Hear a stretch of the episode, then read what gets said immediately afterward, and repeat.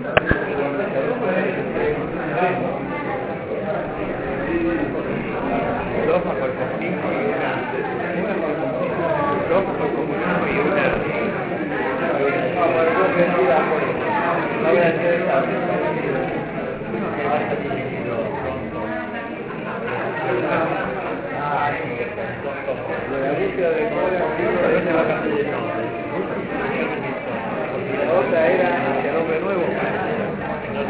Gracias.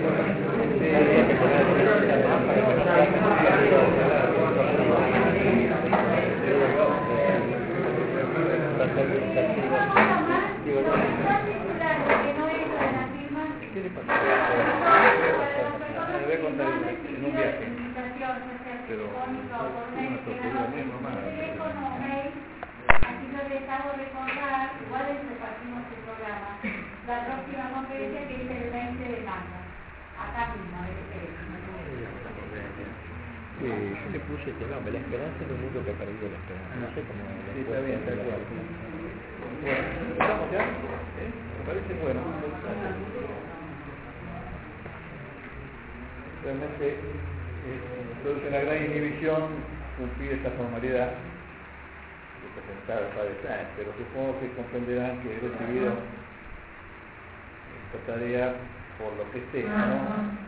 no por diablo ni por sabio, sino por viejo. También me retrae comprender que estas presentaciones se dirigen a estimular la atención de los oyentes, una tarea superflua para quienes hayan oído una sola vez o leído un solo libro del Padre Sáenz. Empiezo por la primera impresión. Nuestro disertante es un auténtico testigo. Tanto se ha metido en la comedia o tragedia humana. Y también un sabio, como lo dice la palabra historia, según Barthes. Con tal bagaje consigue para sus oyentes superar aquel obstáculo del principito, lo esencial invisible a los ojos, al ponernos ante los ojos con toda naturalidad lo esencial. Lo esencial es traído de un trabajo ímprobo, traducido en nutridas referencias o transcripciones que reflejan un esfuerzo de investigación y selección excepcional.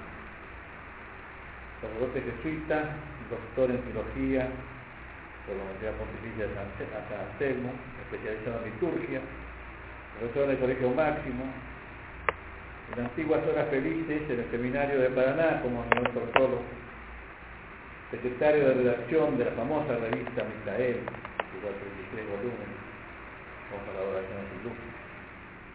Visitó Rusia varias veces, tres por lo menos. Una, dos, dos con los comunistas, ¿no? Dos cuando todavía estaban los comunistas. Y la tercera después de, de la perestroika. Allí vio las ciudades medievales, lo inspiraron el aviso del río de la Rus, de Vladimir al hombre nuevo soviético, reside actualmente en Regina Martin. Y es profesor de patrística en la Facultad de Teología de San Miguel. Ha tenido numerosas obras, no voy a enumerar todas, pero algunas desde el año 62, como Dios y el culto litúrgico, y últimamente con la saga de la barca y las tempestades, la caballería, la nave y la tempestad, héroes y santos. Ahora nos hablará de esperanza en un mundo que ha perdido la esperanza, seguramente inspirado en la virtud del patriarca que esperó contra toda esperanza, como nos puede pasar a nosotros. Renovándonos en la certidumbre de que esperar es una gran virtud, pero saber esperar es una gran ciencia. Y que Dios se acuerda siempre de quien así se acuerda de Dios. Todo siguiendo puntualmente la consigna de Carlomagno, nada menos que de Carlomagno. Los que desean agradar a Dios viviendo, viviendo bien, no descuiden el hacerlo hablando bien. Desde luego, facilitado en pleno siglo XXI por el ideal medieval, porque el padre Sáenz es puntualmente también un caballero. Gracias, Más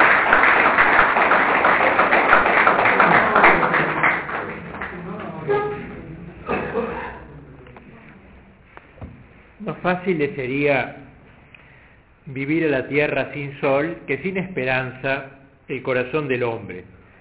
A toda hora queremos, a toda hora necesitamos esperar y preferimos a no hacerlo de modo alguno, hacerlo hasta sin fundamento.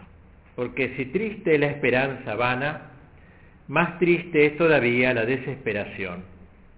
Un hombre sin esperanza sería un absurdo metafísico. Así la necesidad de esperar como la de creer y amar pertenece constitutivamente a nuestro ser. Somos nuestras esperanzas, somos nuestras creencias y nuestras dilecciones. Imposible entonces que, tendencias tan arraigadas en el hombre no entrasen en la arquitectura de la vida cristiana, ya que no hay en el orden de la naturaleza principio alguno vital que el cristianismo no haga suyo y no lo consagre para emplearlo como medio propio y adecuado a su fin sobrenatural. Puesto que la gracia da perfección a la naturaleza y no la niega o destruye, la esperanza cristiana tiene que ser un misterioso, gratuito y sobrenatural acabamiento de la pasión y del hábito de vivir esperando, tan esencialmente sellados en lo más hondo de la naturaleza humana durante nuestra vida en la tierra. Al asumir la esperanza, el cristianismo la transforma, la eleva, realza su objeto, ensancha sus horizontes, consolida sus cimientos, aumenta su, su alcance, en resumen la deifica, la diviniza. Entremos pues en materia. Dice San Pedro que el cristiano siempre ha de estar dispuesto a dar razón de la esperanza que hay en él. Solo así tendrá lo que llamaba vistosamente un amuno, la visión esperanzosa de otra vida. Sabemos ante todo que el hombre es un viajero impregnado de eternidad. Está lo que se llama en teología in statu viatoris, en estado de caminante, en vía, en la vía, no como decimos vulgarmente en la vía, como estamos en la Argentina de otro punto de vista, sino en vía, en camino hacia una realidad plenaria. El concepto opuesto al status viatoris es el status comprensoris, es decir, de que ya ha llegado, de que ha alcanzado la meta, ya no es viator, es comprehensor. Y la teología ha tomado esta palabra de una carta de San Pablo Filipenses, donde dice, hermanos, yo no creo haber aún alcanzado, comprendice, aún no he alcanzado el fin. Estar en camino quiere decir, pues, caminar hacia la felicidad Haber alcanzado, ser comprensor, quiere decir poseer la felicidad, la plenitud, la visión beatífica de Dios. El estado del ser en camino no es una determinación local, sino que expresa la constitución más íntima del ser de la criatura. Como ha escrito Marcel, el hombre es un viajero, no es un vagabundo ni un aventurero, toda la diferencia que va del viajero que tiene un puerto de llegada al aventurero, al vagabundo que no tiene punto de, de arribo. Este carácter del hombre como viajero la tuvieron, lo tuvieron también los ángeles, si bien a su modo, porque su camino no fue la temporalidad. Para el ángel el status viatori fue un instante, un instante único, de la posibilidad de una decisión espiritual por favor o en contra de Dios. El ángel se puso al final del camino, podríamos decir, desde el primer instante de su existencia.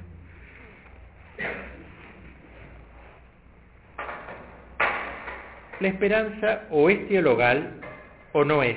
Y tiene, sin embargo, a pesar de moverse en el campo teológico, se llaman virtudes teologales las que provienen de Dios y tienen por objeto a Dios, eso es virtud teologal, digo que se basa, a pesar de ser virtud teologal, se basa en dos virtudes, en dos virtudes de, digamos, de la moralidad natural. El primer, la primera virtud es la magnanimidad. Esta virtud tan linda y tan olvidada, magna ánima, alma grande, un corazón amplio, abierto, digamos, que es la actitud del alma que tiende a las cosas grandes tiene magnanimidad quien se exige lo grande, quien se dignifica con ello. Esta virtud tiene su raíz en la confianza intrépida que uno tiene en las altas posibilidades de la naturaleza humana. Acá el objeto material de la esperanza teologal es el más alto y el más arduo, el más difícil de los bienes futuros a que el hombre puede aspirar, la posesión de Dios. Y por eso entonces se necesita un alma grande para apuntar tan alto y no quedarse sumergido en las cosas intermedias entre donde estamos y lo, lo terminal. La humildad, en cambio, que sólo de una manera aparente se contrapone a la grandeza de ánimo, no depende de ninguna actitud exterior, reside en una interior decisión de la voluntad. Y no es primariamente la humildad un modo de relacionarse de los hombres entre sí, creerse más tonto, más inútil que los demás, como a veces se la entiende, sino que es fruto de la actitud del hombre puesto ante Dios. Ante Dios, el hombre más grande es nada, y por eso la humildad la tienen más grande los más santos, y la Virgen sobre todo, en la cual Dios va a mirar su humildad. Podría haber mirado otras cosas, su virginidad, pero dilexit humilitatem, Chile sube. Miró la humildad de su esclava. Eso es lo que Dios le trajo de ella.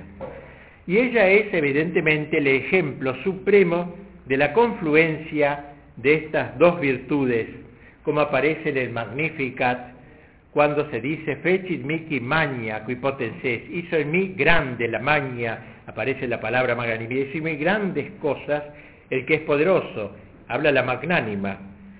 Por eso la llamarán bienaventuradas todas las correlaciones, pero habla en voz pasiva, fechit que hizo en mí.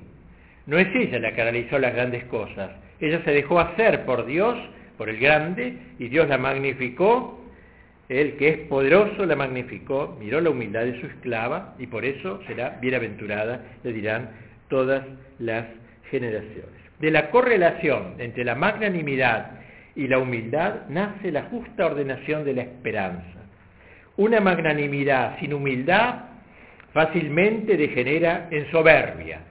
Una humildad sin magnanimidad fácilmente se vuelve pusilanimidad. Pero cuando se juntan ambas, he ahí el punto exacto.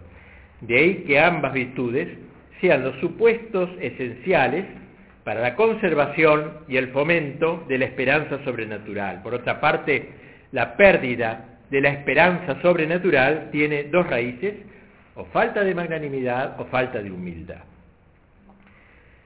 Dice San Pablo que cuando se habla de la esperanza no se puede no hablar de Cristo, que es como la encarnación de nuestra esperanza. Dice San Pablo, Cristo en medio de vosotros es la esperanza de la gloria, porque es menester relacionar la esperanza con Cristo. Nuestra esperanza es cristiana y pasa por Cristo. La, epístola a los hebreos relaciona nuestra esperanza con la victoria de Cristo y su ingreso en el cielo.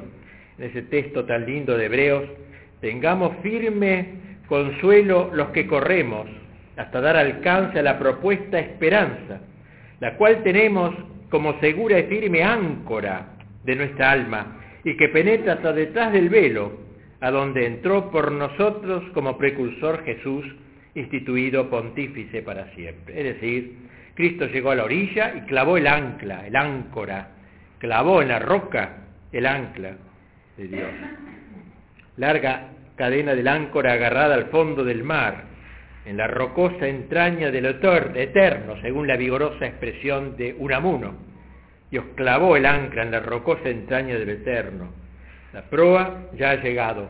Nosotros estamos en la popa de la nave y sus tempestades, sujetos todavía a los vendavales, pero nuestra esperanza está clavada, ha sido fijada, clavada en la tierra. Cristo ha penetrado por nosotros en el interior de la tienda, dice Hebreos, y ahí ha fijado nuestra esperanza, fixit, clavado nuestra esperanza, está clavada nuestra esperanza en la roca, no depende de ningún otro elemento. Cristo es el cumplimiento de nuestra esperanza. En esperanza somos salvos, dice San Pablo. Y comenta San Agustín, no dijo San Pablo seremos salvados, sino estamos ya, ahora, salvados, pero todavía no en realidad, re, sino en esperanza. La esperanza nuestra está en Cristo, pues en Él está ya cumplido lo que como promesa esperamos. Todavía no vemos lo que esperamos, sin embargo somos el cuerpo de aquella cabeza en la que está realizado lo que esperamos. Esta vinculación entitativa de nuestra esperanza a Cristo es tan decisiva que no puede esperar nada quien no está en Cristo en última instancia. La esperanza tiene relación con la oración. Santo Tomás relacionará la fe con el credo, la caridad con los mandamientos y la esperanza con el Padre Nuestro, con la oración. La oración es la exteriorización de la esperanza, es la interpretación de la esperanza. Allí se expresa la esperanza misma. La felicidad no es una conquista, es un don y por eso hay que pedirla. Per Christum Dominum Nostrum. Las oraciones terminan siempre con esa fórmula, per Christum. Bien, la esperanza está relacionada con la juventud, tanto en el orden natural como en el orden sobrenatural. En la tierra, todo amanecer es preludio de un crepúsculo ineluctable. Haría falta que el mundo fuese joven y a la vez eterno, eso sería el ideal, ser siempre joven. Entonces escaparía al envejecimiento metafísico y psicológico. Los hombres son también jóvenes un instante, su juventud no es duradera. Lo lindo sería el salvar ese estado de juventud, vivir una en la libertad de un surgimiento perpetuo, de una alborada, de un amanecer perpetuo. Por eso, la figura del joven ha sido siempre en toda la historia el símbolo eterno de la esperanza, lo mismo que de la magnanimidad. La esperanza humana surge de la energía juvenil y se agota con ella. La juventud es causa de la esperanza. ¿Por qué? Porque la juventud tiene mucho futuro y poco pasado. Y así, al ir declinando la vida, se va cansando la esperanza también, se va cansando. El aún no se convierte en lo que ha sido y la vejez se vuelve hacia el ya no. Sin embargo, esto pasa en el campo natural. En el campo sobrenatural acaece lo contrario. No solo la esperanza sobrenatural no está ligada a la juventud natural, sino que fundamenta una juventud mucho más esencial. Otorga al hombre un aún no que triunfa completamente sobre el declinar de las energías naturales de la esperanza.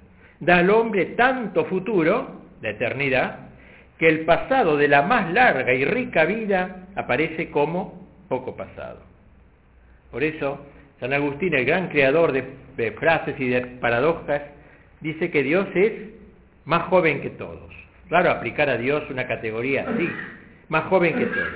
Si bien tiene un enorme pasado, la eternidad no es viejo, no es decrépito, el tiempo no lo gasta, porque tiene por delante un enorme futuro la eternidad y por eso es siempre e infinitamente joven. En él se cumple el anhelo de todos nosotros ser jóvenes y a la vez eternos. En él cada instante es alborada es surgimiento de vida, amanecer, juventud, libertad, pero también permanencia. La juventud sobrenatural deriva de la participación en la vida divina y por eso la juventud del hombre que tiende hacia la vida eterna es esencialmente indestructible, inaccesible a la vejez decrépita y a la desilusión. San Pablo lo ha expresado en palabras precisas y preciosas. Mientras nuestro hombre exterior se corrompe, el interior se renueva de día en día. Frente a esta virtud de la esperanza, emergen dos vicios, dos pecados contra la esperanza, y vamos a seguir este esquema de Santo Tomás que siempre presenta la virtud y luego los pecados opuestos. Y son dos. Uno es la desesperación y el otro es la presunción. Vamos a tratar de estos dos pecados y vamos a ver cómo ambos pecados signan el mundo moderno. El hombre moderno está tocado por uno u otro, o ambos quizás en algunos casos, de estos dos pecados. La desesperación ante todo, o anticipación de la plenitud, anticipación negra de la plenitud, cuando hablamos de desesperación entendemos a veces un estado anímico en que se recae, por ejemplo, uno está desesperado de la Argentina, ¿eh? como está, etcétera, casi contra la propia voluntad. No, no, acá entendemos por desesperación una decisión voluntaria de no esperar, de negar las esperanzas. La esperanza dice terminará bien, la desesperación dice acabará mal. Puede haber desesperaciones de diversas clases, pero que no afectan a la esperanza más profunda, ni tienen importancia definitiva. Por otra parte, un hombre desesperado en su fondo más último puede mostrarse en la periferia como completamente optimista ante nosotros y ante sí mismo en los penúltimos dominios del ser, si sabe cerrar herméticamente la cámara más íntima de la desesperación, de modo que de ella no pueda salir ningún quejido. Verdadera virtuosidad en esto del hombre moderno. Este hombre moderno ríe carcajadas, en la periferia está lleno de felicidad, pero el fondo del alma está anclado en la desesperación, su vida no tiene sentido. El cristiano que desespera de la vida eterna no solo suprime el carácter de camino, ya no es más viandante, no está en estado de vía y vía en camino, sino también niega el camino real que es Cristo. Yo soy el camino, el camino real para la plenitud eterna que aparece en la figura personal, el mismo Cristo.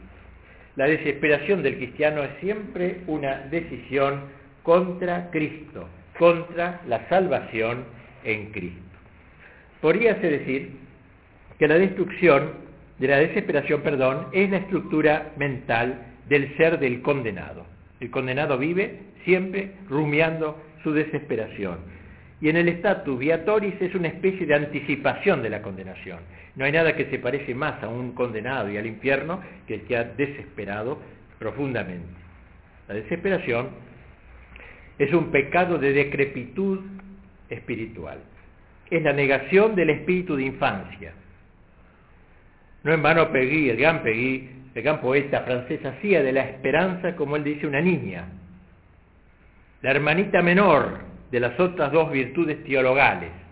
Con una mano toma la fe, con otra toma la caridad y en medio la hermanita menor, la infancia, la niña esperanza cantada por el gran Pegui. Esta tendencia encuentra una expresión muy, muy eh, precisa, muy lograda en el existencialismo ateo y se concreta particularmente en la visión de Sartre, según él, el hombre debe saber soportar con entereza la experiencia de la nada y advertir con lucidez, miren lo que dice, de que, que el término de cualquier deseo no es y no puede ser otra cosa que un fracaso metafísico. Esto es la desesperación para Sartre. El hombre es un ser que no puede descansar y no pudiendo inmovilizar su propia fluencia, el descanso es doblemente imposible, porque la realización misma de cualquier posibilidad abre, dice él, a la existencia un horizonte de nuevas posibilidades, lo rodea de nada, Todo lo que hacemos está rodeado de nada. Y como esto acontece hasta la muerte, dice Sartre, debe decirse que en rigor de los términos, la existencia humana es un proyecto a la vez necesario e irrealizable, forzoso, pero inútil. Como el asno, dice, como el burro que corre detrás de una zanahoria fija delante de él y que él mismo desplaza sin cesar. Eso es el hombre.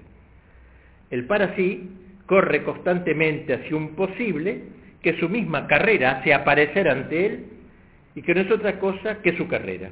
Y por eso se define como inalcanzable. Dice Sartre, corremos hacia nosotros mismos y somos por tanto el ser que no puede juntarse consigo. En un sentido, nuestra carrera está desprovista de significación. Más aún, Sartre, que no es tonto, es bastante inteligente cuando hace análisis más metafísico, llega a decir esta frase que no carece de interés. Ser hombre, dice, es tender a ser Dios, y no se equivoca. La gracia es eso, el endiosarse. La sé que decían los griegos, la divinización del hombre. Ser hombre es tender a ser Dios, o si se prefiere, el hombre es fundamentalmente deseo de ser Dios. Concuerda perfectamente Sartre con la antropología cristiana. Pero acá ese, y aquí ya lo va a separar de la idea cristiana, acontece que si el hombre aspira a ser Dios, espera lo que no puede esperar, espera un imposible. Porque la noción de Dios, dice Sartre, es en sí misma contradictoria. El hombre es un deseo de ser Dios, pero Dios es imposible. Dios es impensable. Dios no existe y no puede existir. Luego el hombre es una pasión inútil. Si el hombre no puede esperar lo que espera, ¿qué deberá esperar? La respuesta de Sartre es consecuente y terminante. Si quiere vivir de acuerdo con su propio ser, el hombre debe no esperar y así evitar el riesgo de desesperar. Es un juego de palabras, pero que en el fondo nos pone frente a este pecado. Por tanto, ni esperanza, dice y concluyo con ello, ni desesperación, sino desesperanza, inventa un término intermedio, tal sería el tema, el lema de la lucidez sartriana. El hombre debe aceptar serena y animosamente la realidad de su condición humana, conquistar paso a paso su propia libertad de cara a la angustia de existir inventar sus propios valores y comprometerse virilmente en la realización de ellos, aun sabiendo que el término de todo empeño es la nada, la nada. Está rodeado de nada el hombre, su resuelta desesperanza, bajo un cielo sin Dios, sobre una tierra sin infierno, el hombre nuevo de la filosofía de Sartre debe prestarse a ser hombre y solo como hombre vivir. Esto no es otra cosa, dice, que querer ser Dios sabiendo que Dios no existe ni puede existir. Ser hombre consiste en ser cotidiano y resignadamente una divinidad imposible y fracasada. Tal sería el primer pecado, pues, contra la esperanza, que lo hemos aplicado a algo que pasa dentro del mundo moderno, pero no es este el vicio más eh, encontrable en el mundo moderno, no es más el otro, la presunción. La presunción que es como la anticipación de la plenitud. Yo ya me salvé y punto, se terminó. La presunción es aquella actitud del espíritu que contradice la realidad difícil del futuro, lo penoso de su logro. Es una perversa seguridad. Estoy seguro porque perversamente. La presunción se puede presentar en dos formas. Se ha presentado en los últimos siglos, con arreglo a dos falsos motivos. La primera forma se basa en la herejía protestante, de la virtualidad única de Dios Salvador y donante de la gracia. O sea, Cristo me salva, si tengo fe, estoy salvado y punto, ya no hay camino. No hay camino, por tanto, no hay esperanza. Y la segunda forma se basa en la presunción pelagiana, según la idea de que bastan las propias fuerzas del hombre para salvarse. El hombre con su propia naturaleza humana puede alcanzar la vida bienaventurada. Y esta visión, este pecado institucionalizado hoy, se esconde en el moralismo de tipo liberal y burgués del hombre mesurado y honorable, del gentleman, que sustituirá al hallarse frente a Dios por su rendimiento natural. Dentro de este segundo tipo de presunción se incluye el llamado humanismo de los últimos siglos, cuyo análisis nos permitirá entender mejor este pecado, que es un remedio de la esperanza, no ya en Dios, pero sí en el hombre, en sus músculos, en sus fuerzas naturales. Para el, la época, el mundo moderno, la eternidad ha sido supida por la posteridad. O sea, ya no piensa más en la eternidad, sino dentro de la historia encontrar su paraíso en la tierra, en la posteridad.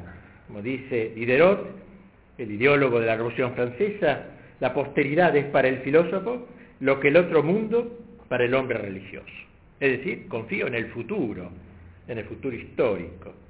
Nunca ha sido más claramente expresada la transposición del futuro escatológico al futuro intrahistórico.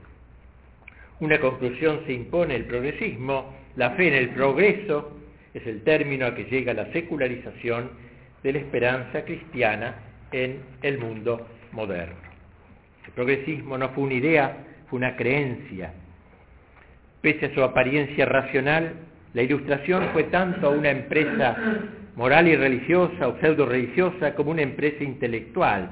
Sus hombres se propusieron instalar a la humanidad sobre su propia naturaleza, en la gran herejía, el naturalismo de los tiempos modernos, y según dice, del noche será la gran herejía de la apostasía final apocalíptica. La última herejía, el hombre que por su sola fuerza se salva, y de ahí que el progresismo fuese más que una especulación de ideólogos, un credo de entusiastas en la religión del progreso. La fuerza de la ilustración no radicaba en su apartamiento de la fe. El puro escepticismo carece de fuerza verdadera, no tiene impulso, sino en el nuevo ideal de fe que presentaba en la nueva forma de religión que encarnó. El hombre irá pasando de la desgracia a la felicidad a la felicidad. Esta palabra nunca ha sido tan usada como en el siglo XVIII, la palabra felicidad. La Revolución Francesa vino a traer la felicidad. La Revolución Soviética vino a traer la felicidad. La esperanza progresista se basa en la gran fe del hombre ilustrado en las virtualidades de la naturaleza. Algunos sustituirán la aventurosa infinitud a que el hombre aspira y que el cristianismo promete por la interminabilidad del movimiento perfectivo de la historia y propondrán la gran doctrina, hoy tan en, boga, del progreso indefinido, ¿eh? progreso indefinido. Lo que importa es que el ser humano, sin otra fuerza que la de su nuda naturaleza, sin más norma que la de ser fiel a su propia razón, está seguro de moverse hacia su perfección suprema. Oh posteridad, decía Robespierre, también continuando Diderot, oh posteridad, tierna y dulce esperanza de los humanos, no eres para nosotros una extraña, exclamaba Robespierre bastante menos tierno y dulce que su esperanza. Bajo el apóstrofe del orador latía la religiosidad secular del revolucionario del progreso. Otra nota de la esperanza progresista y de la presuntuosa es su necesidad. El progreso hacia la felicidad definitiva es cierto, es indefectible. La historia del género humano tiene en el progreso la primera y más importante de sus leyes naturales. Si el si crecimiento espiritual del cristianismo se seculariza en forma de perfección progresiva de la naturaleza humana, eso sería la ilustración. Y esa presunción de la esperanza progresista es además natural, porque no depende de la jactancia o del orgullo de una persona, sino de atribuir a la naturaleza humana en general la incoercible propiedad de crecer sin pausa. No sé por qué, es un acto de fe, es un dogma, se basa un poco en el dogma de la realidad, no dogma, la realidad del progreso de las ciencias, ¿no? Evidentemente que la ciencia ha progresado y se cree que juntamente con la ciencia sí o sí progresa el hombre, lo cual es completamente equivocado. Si no es paralelo al crecimiento, hay un doble crecimiento. Si yo tengo la bomba atómica y he llegado a los mayores progresos técnicos, pero soy un alma raquítica o soy una porquería, es un peligro esa bomba atómica en mis manos. O sea, no el progreso científico como tal trae necesariamente la felicidad. Que el mal existe hoy para el progresista es innegable, que el mal irá desapareciendo, desapareciendo, la cosa es segura. Como decía el futurista Voltaire, un día todo andará bien, y aquí nuestra esperanza, todo está bien hoy, y aquí la ilusión. Hoy no está bien, no, no, pero todo un día todo andará bien. Voltaire, con ocasión del terremoto de Lisboa, dijo estas palabras, esas palabras. Hoy andamos mal, claro, un sismo, un terremoto, pero un día todo andará bien. San Pablo había dicho, estoy seguro de que los sufrimientos de este tiempo no son comparables a la gloria futura. Voltaire seculariza la esperanza cristiana de San Pablo. Y luego de todo este movimiento iluminista, Revolución Francesa, etcétera, idealismo alemán y todo esto unido, viene Marx, hijo de todo este iluminismo racionalista. En la configuración de la esperanza, de su esperanza, de la presunción intervienen la dialéctica de Hegel, la crítica de la religión de Feuerbach, la economía política inglesa, el socialismo revolucionario francés, etc. La fuerza que realmente actúa en el fondo de esta concepción optimista es un palmario mesianismo judío, Marx era judío, resueltamente antirreligioso y antisemita, pero judío de estatura bíblica es Marx. Es un personaje de estatura bíblica, judío. Dos serían los fundamentos de la esperanza marxista. Ante todo, una visión de la historia. Para Marx, la historia de la humanidad se divide en dos magnos periodos. El primero, de la enajenación del hombre, que va al segundo, su liberación, la plenitud temporum, lo dice en latín, la plenitud de los tiempos, que atribuye a la época en que escribe. Y el segundo fundamento de esa felicidad es la acción redentora, visión judeo-cristiana. Hay un pecado original para Marx, que es la explotación, cuya principal víctima es el proletariado. El marxismo es así la última de las formas de la esperanza secularizada. Frente al progresismo dieciochesco de la Revolución Francesa, desconocedor del dogma de la caída, el hombre naturalmente bueno, etc., y por tanto de la necesidad de la redención, pasamos a un hombre malo que debe ser vencido por el bueno y que debe ser y el, el bueno debe ser redimido por el dolor. Vamos a la dictadura del proletariado, estado final de libertad y felicidad perpetuas, reino de Dios mundanizado. Y aquí pues el segundo gran pecado contra la esperanza, la presunción del mundo moderno, comenzada institucionalmente en el siglo XVIII, XVII, perdón, y consumada en el XX. El hombre se ha sentido, como dijo un autor, semidios en acto y pleno Dios en potencia. Semidios en acto, pero en potencia pleno Dios, para poder endiosar. Al imanentizar la esperanza, de hecho el hombre ha ido de espejismo en espejismo, de deseo en deseo, de una esperanza a otra esperanza como un hombre corto de vista e impaciente que no puede poner su mira más allá de la próxima etapa, ojos miopes, no los ojos de águila que da la esperanza. Un comunista, y vamos terminando este aspecto, un judío comunista, Ernst Bloch, decía que algo faltaba todavía al mundo moderno para lograr la felicidad. Al proyecto de secularización, dice, de la sociedad contemporánea originado en la Reforma, el protestantismo, le restaba un último y decisivo paso, intentar secularizar las virtudes teologales, vaciándolas de su contenido trascendente y gracioso, gratuito, mundanizarlas, engarzándolas en el mero devenir histórico, sin su significado sobrenatural originario. Lo último que faltaba, pues, una fe humana, fe en el hombre, una esperanza humana, esperar en los planes humanos, y caridad que es, se expresa en la lucha de clases, que logra la redención de la clase oprimida. El hombre moderno, cerrado a la esperanza sobrenatural, le ha pedido al tiempo que nos libere del tiempo. Y esta es la paradoja de estos pecados. Imposible. Como escribió Tibón, esta linda frase me parece, a las cosas del tiempo no se les puede pedir el cumplimiento de las promesas de la eternidad. Y no hay en esto ningún pesimismo enfermizo. Se me tacha de pesimista, dijo el mismo Tibón, porque no creo en el progreso, en el Edén futuro, forjado por la técnica y la revolución. Sin embargo, aunque no crea en el porvenir, creo en la eternidad, que puede fecundar todas las horas del tiempo. Creo en una presencia absoluta, que es también un presente y que se puede alcanzar hoy. ¿Quién es más optimista? El que solo cree en un futuro idealizado, en una promesa que nunca se cumplirá, o el que sabe, como yo, que un paraíso nos espera en la entraña de cada instante. Eso es la esperanza.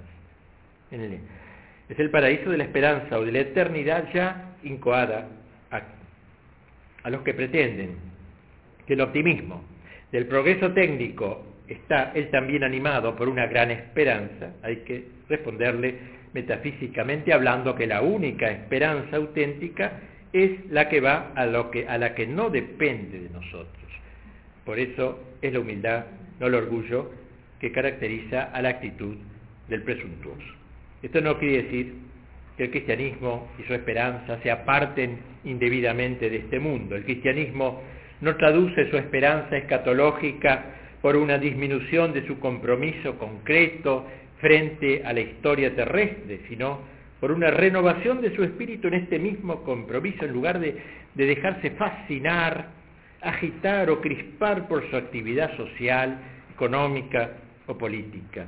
Cristiano se tranquiliza, se sosiega, torna ligera su mano, transparente su mirada, discreta su voz, entra tanto más fácilmente en el acontecimiento, cuanto más se siente desligado de él por la esperanza sobrenatural. Bien, he aquí pues los dos pecados contra la esperanza que dice Santo Tomás, desesperación y presunción, pero aplicados al mundo moderno, que es lo que he querido decir.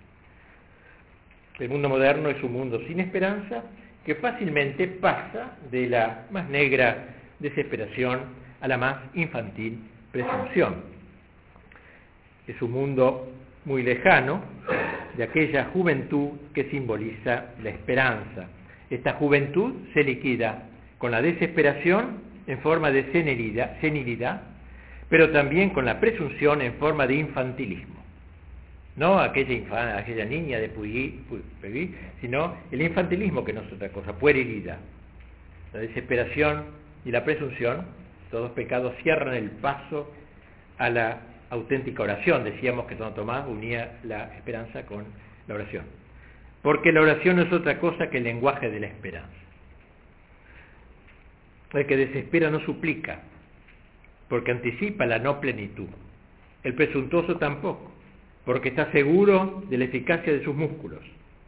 Profunda, pues, la idea de Danielú, el titular a uno de sus libros, La oración, problema político. Yo me extrañé cuando vi esto en la vidriera la primera vez que leí este nombre, la oración, problema político. La oración ha muerto, dice él en la ciudad, que ha perdido la esperanza. No impregna su política, no hay oración nacional digamos, para terminar con un buen sabor en los labios de nuestra alma, que Dios nos ha dejado varias prendas para motivar más nuestra esperanza. Aunque estas prendas que nos da Dios, en, las que ha empeñado con nosotros su honor, son innumerables, se pueden reducir todas en una sola, como le expresa San Pablo, quien a su propio Hijo nos dio, ¿qué podrá ya negarnos? Esta es la prenda que por todas vale, el don de Dios, siendo como es cierto que tanto amó Dios al mundo que le dio a su Hijo unigénito. Cada paso que Jesús dio en la tierra, cada latido de su corazón, fueron otras tantas muestras del ansia con que incesantemente anhela salvarnos. Todos sus misterios fueron para nosotros, pro nobis, decimos en el credo, pro no solamente que decir por, sino en lugar de, y por nuestra salvación decimos en el credo, se encarnó, nació, sufrió, murió y resucitó. Por mí y por mi salvación es el seno de María, es el pesebre, es Jordán, es la tumba, y no solo por el linaje humano en general, sino por cada uno de los miembros de su cuerpo. Más aún, no se contentó con vivir estos misterios, sino que quiso, por así decir, fijarlos en el santo sacrificio de la misa, triunfo permanente del amor inmolado, Por eso, por algo Santo Tomás llamó la Eucaristía Pignus Gloria, prenda de la gloria, porque la misa no es solo sacrificio, sino también sacramento y hace posible un anticipo del cielo. El que come mi carne y bebe mi sangre tiene la vida eterna. Y no solo se nos dio él mismo como prenda, sino que nos dio a su propia madre, cuyo amor por nosotros no es sino la sobreabundancia, el rebalse del amor que experimenta por el Hijo nacido de sus entrañas. Un canto litúrgico la llama espléndidamente, la salve la llama Mater Spei, Madre de la Esperanza. Nunca eh, me cansaré de penetrar en estas dos palabras, Mater Spei. Y la salve la invoca como Spes Nostra Salve, nuestra esperanza, la llama. Nos dio también la Iglesia, los ángeles, los santos, el sacerdocio, los sacramentos, una verdadera conjuración universal tramada por Dios para salvarnos. Unas palabras finales. La esperanza es profecía, es perforación del tiempo. Aún gemimus in re, dice Agustín, gemimos en la realidad, consolamos in spe, pero somos consolados en la esperanza. La esperanza es la virtud del destierro. La esperanza infunde el sentido de la brevedad de la vida, del desprendimiento, del vacío de las cosas que al decir del mismo San Agustín, aquí nacen y pasan.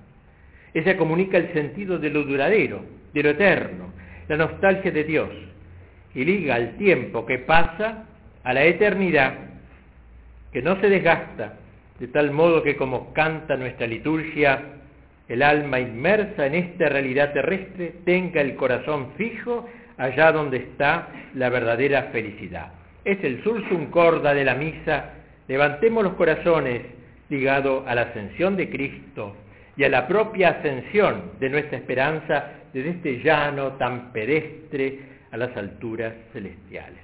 La esperanza nos comunica una serenidad profunda, una alegría íntima, aunque velada por un ligerísimo sentido de gozosa melancolía, y proyecta también luz sobre la enemistad de la ciudad del mundo con sus proyectos prometeicos y la ciudad de Dios con su ley de la gravedad dada vuelta, invertida, sursum corda, levantemos el corazón. La esperanza tiene que ver con el combate del cristiano, infundiéndonos fortaleza en medio de las pruebas y batallas. Decía San Pablo que debíamos revestirnos de la coraza de la fe y de la caridad y del yelmo de la esperanza colocar en la cabeza el yelmo de la esperanza para defendernos de los asaltos del enemigo de nuestra salvación. Comenta San Juan de la Cruz, a la esperanza llama San Pablo yelmo de salud, que es un arma que ampara toda la cabeza y la cubre, de manera que no le quede al descubierto sino una visera por donde ver. Y eso tiene la esperanza, que todos los sentidos de la cabeza del alma cubre, de manera que no se engolfen en cosa ninguna del mundo, ni les quede por donde les pueda herir alguna saeta del siglo, solo le deja una visera para que el ojo pueda mirar hacia arriba y no más, y es el oficio que de ordinario hace la esperanza en el alma, que es levantar los ojos solo a mirar a Dios, como dice David que había en él cuando dijo, oculi mei semper ad dominum, mis ojos siempre hacia el Señor. Prenderse en solo Dios, o como dijo Unamuno, del tiempo en la corriente fugitiva, flotan sueltas las raíces de mis hechos, mientras las de mis cantos prenden firmes en la rocosa entraña de lo eterno.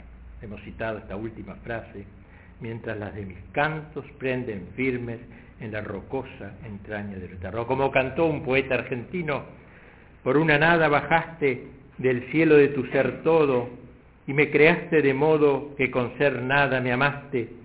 En mí, siendo tu contraste, pusiste tu semejanza, misterio que no se alcanza. Tú eres el ser, yo mi nada, y tu ser no me anonada, pues mi nada es esperanza.